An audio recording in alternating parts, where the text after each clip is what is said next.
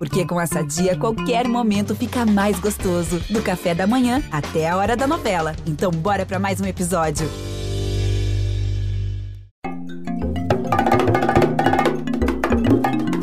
Ubuntu Esporte Clube.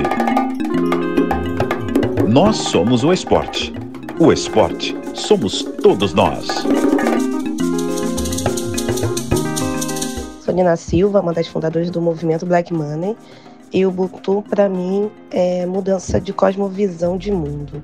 Né? Somos nós retornarmos a nossa centralidade em África, essa África é, que é um território ge geográfico, sim, mas principalmente um território interior de pertencimento e de continuidade. É entender que é, todos os princípios ancestrais são molas propulsoras para uma elevação e autonomia enquanto coletivo. Por isso eu sou porque tu és. Por isso a minha existência, a sua existência perpassa em mim e a minha perpassa por ti, porque somos um único povo e precisamos ter um único destino. Mas isso só é possível se nós centrarmos as nossas ações, filosofias e ideologias em um bem comum, que é um bem comum coletivo com princípios, início, meio e sem finalidade, porque não há fim, há uma continuidade e reciclos na nossa existência, legado ancestral e também afrofuturismo referente à nossa vivência preta do hoje do ontem e também do amanhã. Fala galera, Ubuntu Esporte Clube na área. Eu sou Thales Ramos, editor de texto do Esporte da Globo, e essa definição de Ubuntu é da Nina Silva, presidente do movimento Black Money, reconhecida pela ONU como os 100 afrodescendentes mais influentes do mundo abaixo de 40 anos, indicada pela Forbes como uma das 20 mulheres mais poderosas do Brasil em 2019. E hoje o programa é sobre esse cara aqui. Ademar Pereira da Silva from Brazil.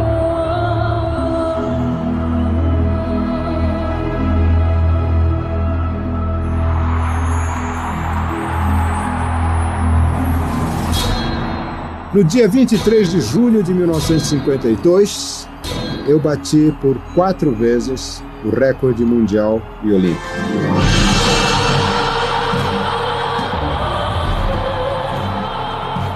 56 Jogos Olímpicos em Melbourne, na Austrália, a terra dos cangurus, e eu tive a felicidade de ganhar então pela segunda vez, com um recorde olímpico, a medalha de ouro. E esse áudio que acabamos de escutar é de uma matéria do Esporte Espetacular de 2016, feita pelo Renato Peters, e a voz que nós ouvimos é de Ademar Ferreira da Silva medalha de ouro no salto triplo nas Olimpíadas de Helsinki em 1952 e Melbourne, 1956. E com a gente aqui hoje, repórter da Globo, Denise Thomas Bastos. Tudo bem, irmã? Tudo bem, Thales? Olá para você, para todo mundo que está nos escutando.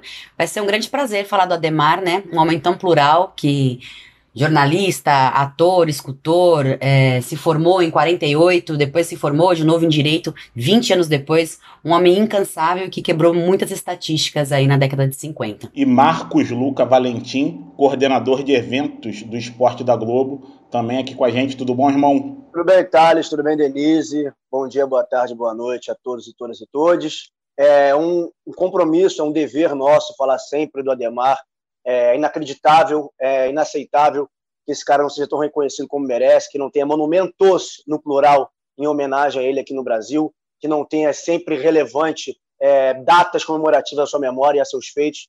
Então a gente está aqui para desenrolar o que a gente se comprometeu a fazer desde o dia 1, enaltecer os nossos, porque se a gente não fizer, ninguém vai fazer. É isso, Marquinho. E para muitos, né, o, o maior atleta olímpico brasileiro é o Ademar é, inclusive, ele venceu uma eleição aqui no GE.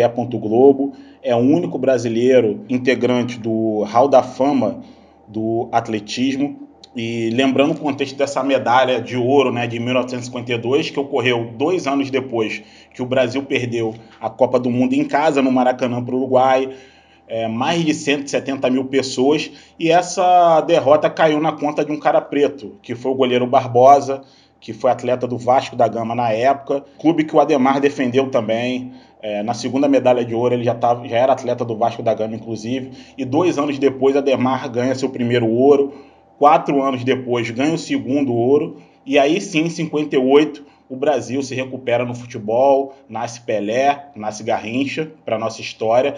E entre o ouro do Brasil, né, de 1920, do Guilherme Paraense, e o ouro de Atirno, em 1980, são 60 anos, gente. Se o Ademar não tivesse ganho essa medalha aí nesse meio, a gente ficaria aí com 60 anos de jejum de medalha de ouro. Então, Ademar era um gênio, não tem como definir ele em outra palavra, né? É, exatamente. E em cima do que o Marcos, o Marcos falou de não ter monumentos, né, de não ter homenagens pro Ademar, o Tadeu Caçula, um sociólogo, escreveu um livro Casa Verde, uma pequena África paulistana, que retrata é, a biografia do Ademar, do Serginho Chulapa, de é, compositores do meio do samba. O que a gente precisa entender é por que, que essas pessoas que tiveram tanta importância no cenário é, brasileiro, é, o próprio Ademar na Casa Verde, não é reconhecido nem no próprio bairro onde nasceu. Então, assim, muita gente da Casa Verde não sabe que o Ademar é da Casa Verde. É, não, não consegue entender o tamanho é, do, do significado desse homem, né? Perfeito, Denise, perfeito. E exatamente isso. A gente não, não vai culpar a população que não conhece o Ademar. Né? A gente tem que culpar as pessoas que regulam, que contam as histórias do ponto de vista sempre branco, que esquecem, né? que fazem questão de deixar de fora um cara do quilate como o Ademar. Vai dizer que, ah, não, a gente lembra dele. Lembra muito especificamente. Né? Eu estou falando como um todo aqui, como sociedade como um todo. Né? Porque há um embranquecimento de grandes símbolos nossos e há também esse ostracismo forçado, esse esquecimento para que ignore o que esse cara produziu, que essa pessoa preta produziu de tão importante para o nosso país. É, e é importante porque o Ademar, além de tudo que a gente vai citar ainda, né, desse cara múltiplo, esse cara vário, é, é atribuído a ele também é, a outras fontes, mas a principal, é, a mais fidedigna, atribui ao Ademar a criação da volta olímpica, porque em 52, depois dele bater o recorde quatro vezes em seis tentativas, que naquela época era inacreditável, era desumano saltar mais de 16 metros, ele salta mais de 16 metros, né, quebra o recorde quatro vezes, a torcida ficou em êxtase, né, em Helsinki, e ficavam da Silva, da Silva, da Silva, e aí um juiz, ele contou essa história, um juiz pediu para ele, Ademar, vai agradecer o pessoal, dá uma volta na arquibancada para agradecer o pessoal. E ele vai dar a volta saudando os, os torcedores, que ele diz que afinal foram eles que deram energia para ele poder saltar como ele saltou. Então, assim, se a gente pegar aqui só nesses 10 minutos iniciais de papo, já tem um filme né? Então o que, que falta para fazer o filme desse cara? Né? É verdade. E a gente está falando dessa falta de reconhecimento, mas lembrando que assim no mundo inteiro ele era muito reconhecido, né? A gente tem esse problema crítico aqui do Brasil, é, não só de reconhecimento, mas esse, esse problema racial com os personagens pretos da nossa história. E a Adiel Silva, cantora, que é filha do Ademar, ela bateu um papo com a gente ano passado e ela refletiu sobre o contexto dessa primeira medalha dele ali em 1952 e um pouquinho sobre a importância do Ademar na nossa história também. Deve ter sido muito bom ser brasileiro e assistir, saber dessa notícia, sabe? Que tem esse menino negro, pobre, filho de, de de operários aqui da Casa Verde, que é um bairro operário paulistano, levantar o moral. Levantar o moral de uma, de uma população inteira, né? Isso é, isso é, isso é muito é muito significante, é muito forte isso. Se, se nós estivéssemos num país com as características dos Estados Unidos, meu pai já teria virado um longa-metragem um seriado, porque a vida dele foi realmente fora do comum. Ele teve uma vida fantástica, é, ele agarrou as oportunidades que apareceram na, na frente dele, a primeira delas, a, a, o, e principal, o atletismo, e, e construiu histórias fantásticas, sabe? Só falando sobre isso que a Adiel falou, que se a gente tivesse nos Estados Unidos, o pai dela teria uma série, teria filmes. A gente teve recentemente aqui é, uma produção, uma série, né, sobre a vida do Popó, campeão mundial de boxe. A gente teve um filme sobre o Éder Joffre, campeão mundial de boxe. A gente teve um filme sobre José Aldo, campeão do UFC, e todos com atores brancos, né, no, nos papéis principais. É, o Maguila, que foi o peso pesado, mais popular do Brasil, é, anos atrás, coisa de 4, 5 anos atrás, tentaram captar recursos, é, o Babu Santana né, seria o ator, e não conseguiram recurso para financiar esse filme, né? Parece que vão tentar de novo, depois que o Babu é, ficou sob os holofotes da participação dele no BBB, mas eu acho que esse indício, né, do, do, dessa produção audiovisual recente sobre os atletas brasileiros, acho que diz muito sobre é, como a gente vem sendo retratado, né, na dramaturgia nacional. O Ademar falava muito isso, né, que o Ademar e a Adiel falavam que no exterior ele é muito mais reconhecido né, pelos feitos dele, enfim, ele é uma sumidade, uma celebridade, onde quer que ele fosse, sua memória é sempre exaltada, porque, assim como o Thales falou né, no início do programa, é o nosso único brasileiro no Hall da Fama do atletismo, né, e é uma vida, a gente usa muito essa expressão de ponto fora da curva, né, para ressaltar algumas carreiras, alguns personagens. O Ademar é, é, deve ser ali o supra-sumo com alguns poucos a definição exata de fora da curva, porque em tudo que ele se propôs a fazer, ele foi bom. Ele foi excelente, excepcional no atletismo, mas em tudo que ele se propôs a fazer, ele foi bom. Até ator ele foi, né, depois no, no encontro é, é, furtivo com Luiz Moraes, acabou fazendo Orfeu, né, ele era morte no, no Orfeu. Ele foi, ele que era filho de ferroviária, né, ferroviário, na verdade, com é, operários né, da Casa Verde. Ele fazia de tudo para contribuir no orçamento de casa. Né? Então ele foi datilógrafo, tentou ser datilógrafo, foi cantor, e cantava, ganhou uns trocados como cantor, né? até de fato se encontrar como um grande atleta que foi aos 18 anos começar a saltar.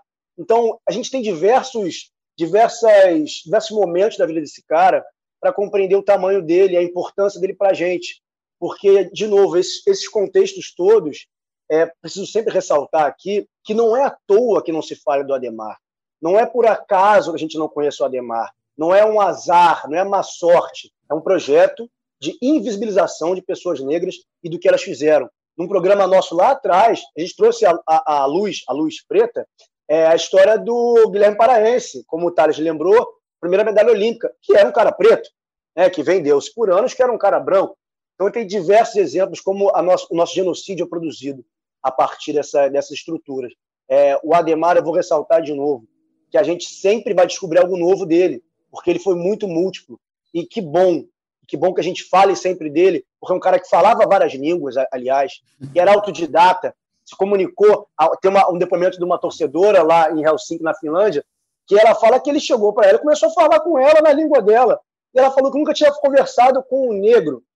E aí passou a torcer para ele, né, por, por essa pela instrução, e aí eu não vou falar do, do me ater aqui ao termo de olhar a pessoa negra com admiração, enfim, desse outro ponto de, de, de contemplar como se fosse um circo, mas de admiração de ver um cara negro falando aquela língua.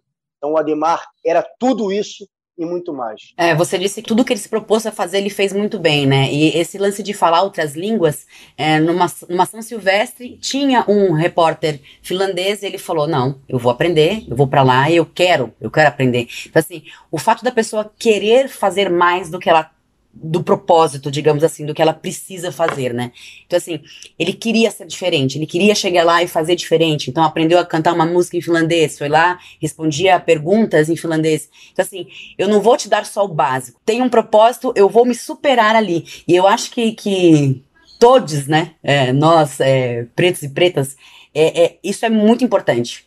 Conseguir essa superação cada vez mais. Então, eu vou falar outra língua, eu vou para ali, eu vou por vários caminhos. E ter um atleta com tanta representatividade lá atrás, que já fazia isso, é muito importante, né? E o Ademar, numa entrevista que ele deu pro Galvão Bueno na Globo News, ele contou essa história dele falando finlandês. Foi muito engraçado. Vamos ouvir mais um pouquinho dele. Olha, eu acho que eu, sem querer, arranjei uma encrenca para o meu lado. Antes de. Em 1951, Vilheino um corredor finlandês veio correr a São Silvestre aqui em São Paulo. E eu vi que tinha uns finlandeses com ele, eram os intérpretes.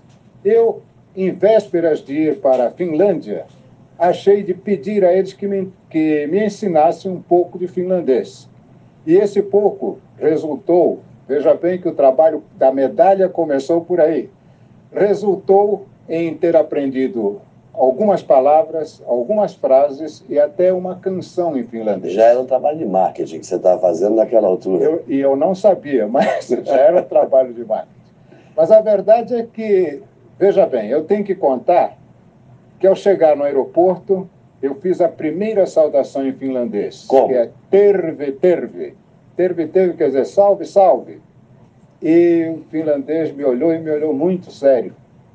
Aí eu pensei, aqueles finlandeses de São Paulo, do Brasil, eu acho que me ensinaram palavrão. Do jeito que, que eles me olharam. Acho que eu falei besteira. Ou estou falando besteira.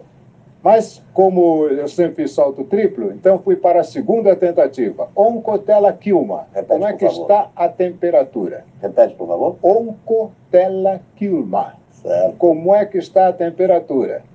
Aí sorrisos começaram a se esboçar e um deles respondeu, Rive, Rive, que estava bom.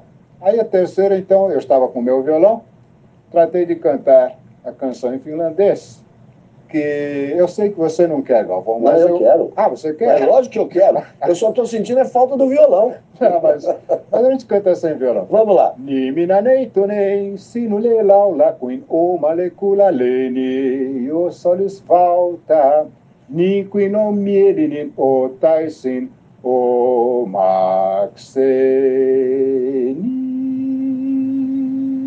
Queria saber o seguinte, Denise, teu finlandês está afiado. Vou te fazer umas perguntinhas de finlandês, tranquilo? Pode vir. Não, o Marco eu sei que ele fala fluentemente, então não vou nem perguntar.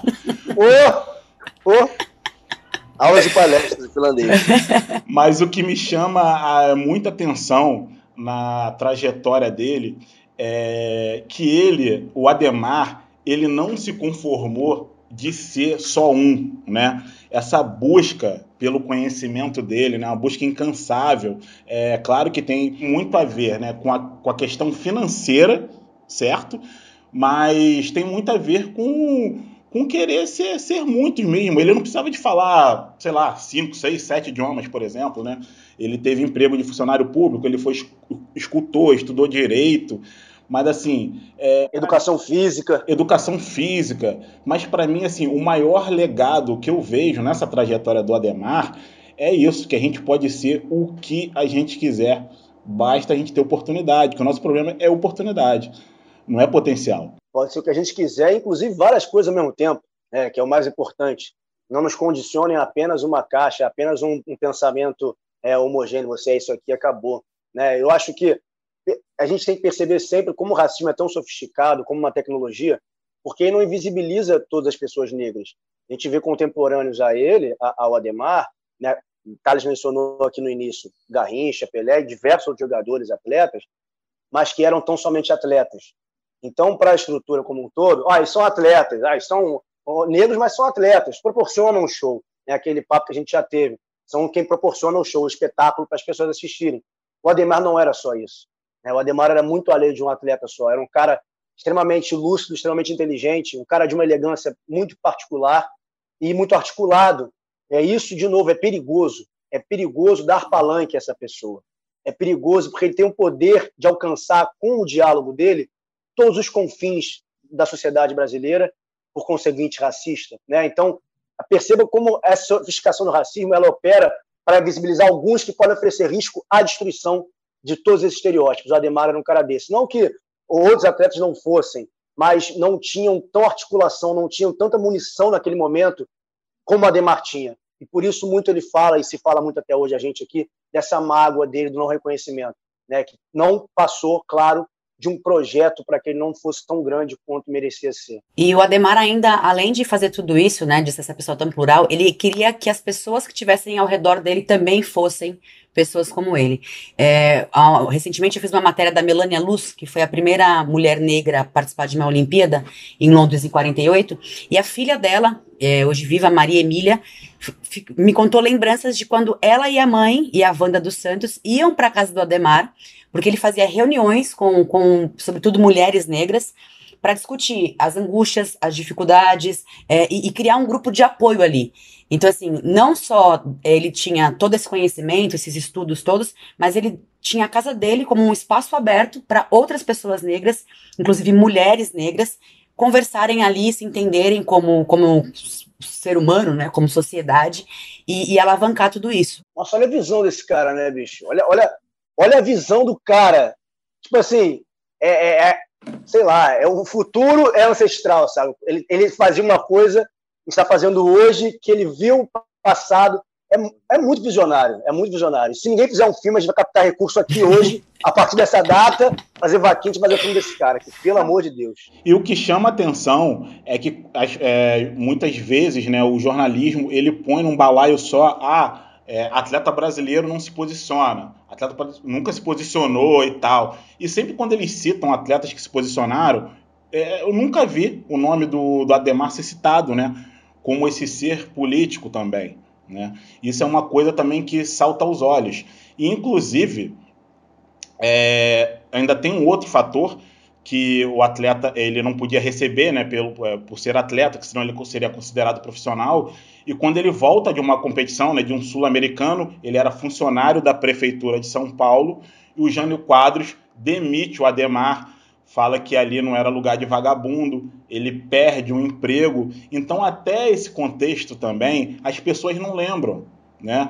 Porque às vezes um atleta se posicionou, porque só dele ser um cara preto e estar tá competindo naquela época, isso era posicionamento político sim, né? E aí um prefeito de uma cidade da cidade economicamente mais importante do país, tinha um atleta de vagabundo. Ah, o atleta não se posiciona. Será por quê? Né? Qual é o histórico né, dos atletas que se posicionam? O que, que eles passaram por, por se posicionar? Né? Eu acho que isso é importante também. A Melania, inclusive, é, a Soraya André também no judô. Né? Então, assim, a gente tem que sempre trazer esse contexto. A gente está aqui é, principalmente para não deixar que isso seja esquecido. Né? E a gente falando dessa questão da representatividade, o Ademar ele foi adido cultural do Brasil na Nigéria e o Marcos falou, usou uma palavra aí, né, de visionário. É, a, nessa entrevista que a Adiel Silva deu pra gente, ela falou sobre isso também. Olha só a visão desse cara, gente. Você sabe que quando a gente morava na, na Nigéria, quando meu pai foi convidado para ser adido cultural do Brasil na Nigéria, que é uma história que ele sabia desde o começo que ele estava, ele, ele ia fazer, desempenhar um, um, um papel para que o governo brasileiro continuasse é, propagandeando essa, essa, essa cultura do Brasil ser um melting pot, do Brasil ser um, um uma democracia racial. Mas eu devo te contar que ele aceitou isso por algumas razões. Uma, pela experiência. Ele, ele nunca fugiu da, dos desafios, né? Ele aceitou. A segunda coisa, a segunda razão eh, foi para dar a chance dos filhos dele, meu irmão e eu, uh, conhecermos, uh, termos a, a, a, experiência da vivência num outro país, aprendermos um outro idioma ou outros idiomas, da gente ter essa convivência que ele aprendeu e que hoje, depois de décadas, se fala tanto que é a tal diversidade. Os netos de italiano hoje estão indo para os consulados pedirem os seus passaportes italianos, ou os passaportes portugueses, ou espanhóis, ou alemães. A gente não tem essa, essa possibilidade, porque a gente não sabe de onde a gente veio. E ele achou que ele, que ele talvez conseguisse. Ele ia buscar isso. Que sonora, né? Porque é exatamente isso.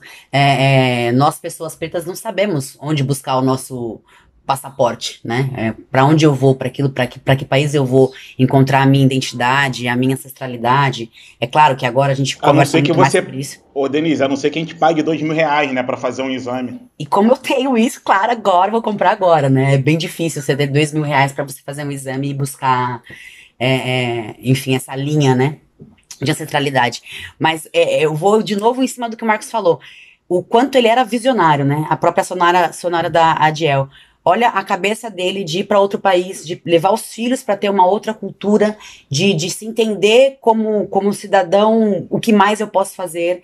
E, assim, esconder essa história é, é quase que negar para gerações que vêm agora Olha como esse homem preto foi incrível e olha como você pode se espelhar nele e ser tão incrível quanto.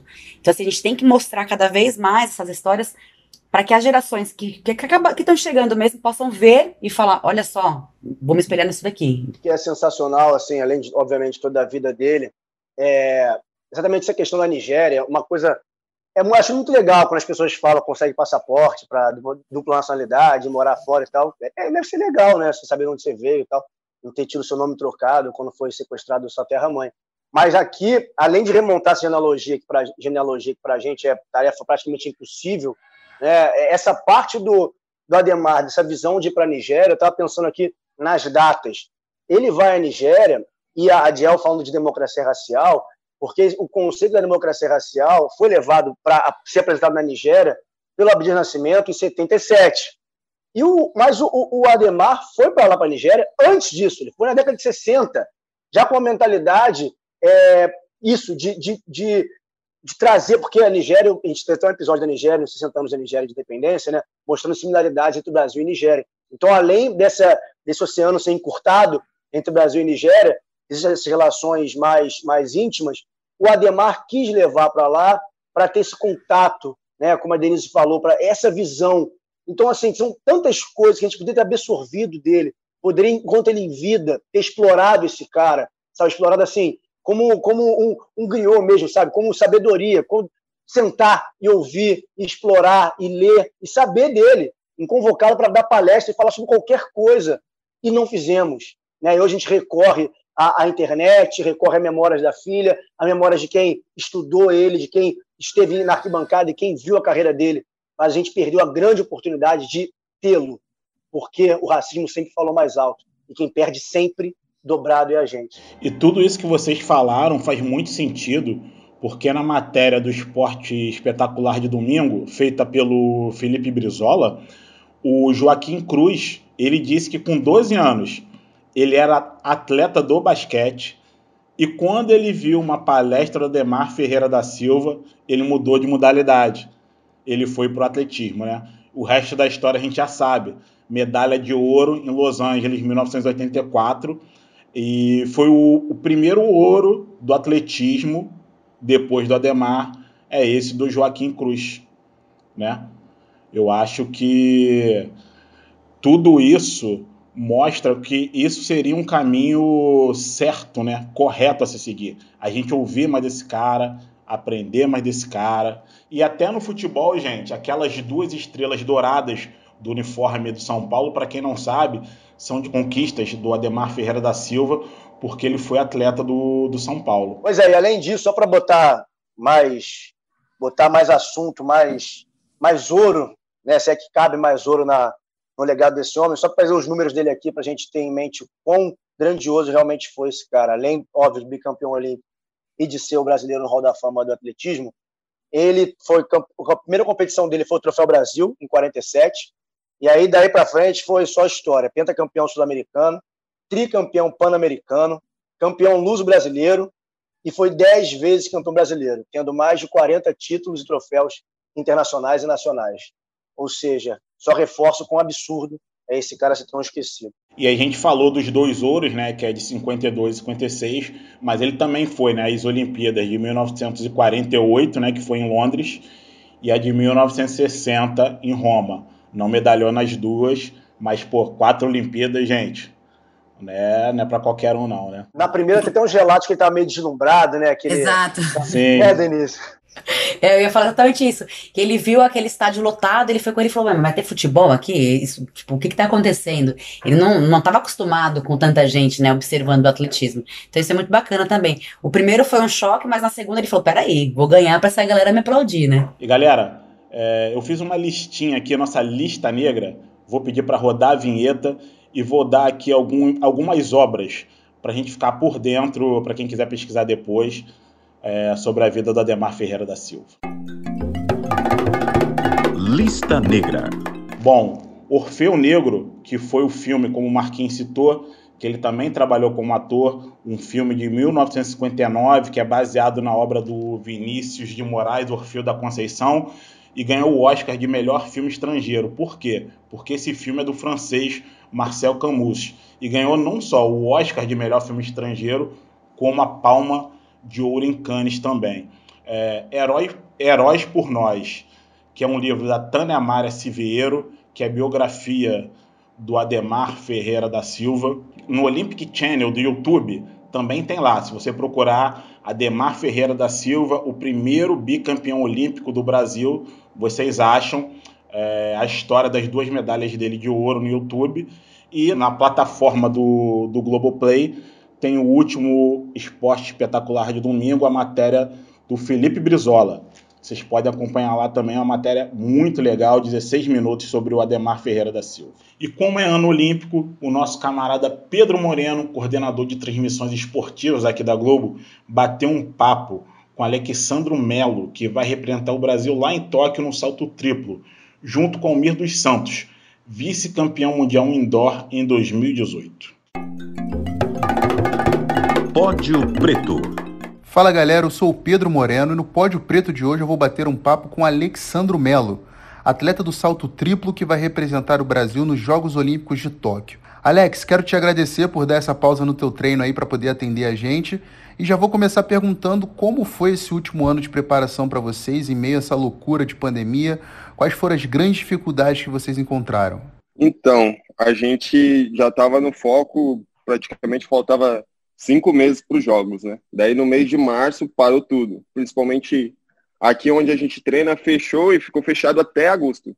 E nesse tempo eu, eu tive que ir embora, voltei para minha terra natal, que é Londrina, no Paraná, e fui fazendo o treinamento em casa com o que eu tinha. Eu consegui umas duas barras, consegui alguns anilhas, algumas caixas. Eu estava até melhor que alguns dos meus amigos, que eu perguntava assim, eles não tinham nada, improvisavam completamente tudo. A gente ainda tinha uma área lá na casa dos meus pais que tem como a gente fazer saltos, tinha como fazer bastante coisa. A gente não ficou totalmente parado. Alex, a tua melhor marca, 1731 de 2019, ela teria te dado quarto lugar nos Jogos Olímpicos do Rio em 2016.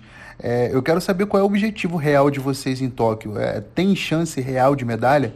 eu sempre busco a medalha. Eu acho que quando a gente treina, se dedica muito, que nem os atletas que, que treinam todo dia aqui na pista, a gente sempre tem que buscar o melhor. Eu quero ser melhor do que eu fui ontem para me poder ser o melhor amanhã. É isso que eu venho com a mentalidade para a pista. Pode esperar que, que vai vir um resultado muito bom mesmo. Além dos americanos, o Christian Taylor, que é bicampeão olímpico, ganhou em Londres e no Rio, do Will Clay, que prata também nos dois jogos, quem são os outros grandes oponentes de vocês em Tóquio? Os dois são os cabeças do, do ranking mesmo. Eles vêm saltando sempre 18 metros, pelo menos um a cada ano eles vêm saltando isso. Mas tem vários saltadores também. Tem o, o Pichardo, que é um cubano naturalizado português, que também tem a marca de 18 metros. Tem o nosso Almir, Almir Júnior, que é vice-campeão mundial do indoor. Tem o Zango, que é uma revelação que é da África, que é o recordista africano, que também vem saltando marcas acima de, de 17,70. Eu acho que esses são, são os maiores adversários assim que, que eu tenho hoje no, no salto triplo. Alex, e como é que está o cronograma de preparação de vocês até os Jogos de Tóquio?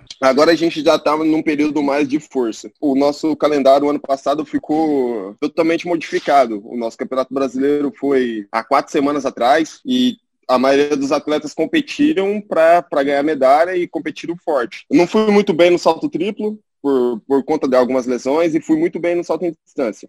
E a partir disso a gente já voltou a treinar, não teve nem férias nem nada, porque as competições mesmo no Brasil vai começar a partir de março. Ainda a gente está estudando e ir para fora competir indoor, mas por conta do Covid, por conta do trâmite e o quanto está frio na Europa, a gente ainda está vendo o que a gente vai fazer. Por enquanto, a gente está treinando muito forte para quando começar os GP sul-americanos, as competições aqui na, no Brasil, a gente começar a fazer o ciclo. Pelo menos competir umas três, quatro vezes antes do, do GP Brasil e do Campeonato Brasileiro para poder ganhar esse ritmo, para poder chegar lá fora e, e, competir, entrar em Diamond Leagues e provas assim fortes. Alex, eu queria agora saber como é que é para você poder escrever teu nome na história de, do esporte brasileiro, ao lado de ícones como Ademar Ferreira da Silva, Nelson Prudêncio, João do Pulo, três medalhistas olímpicos do salto triplo, três atletas pretos. Qual é a importância da representatividade de nomes como esse na tua formação como atleta?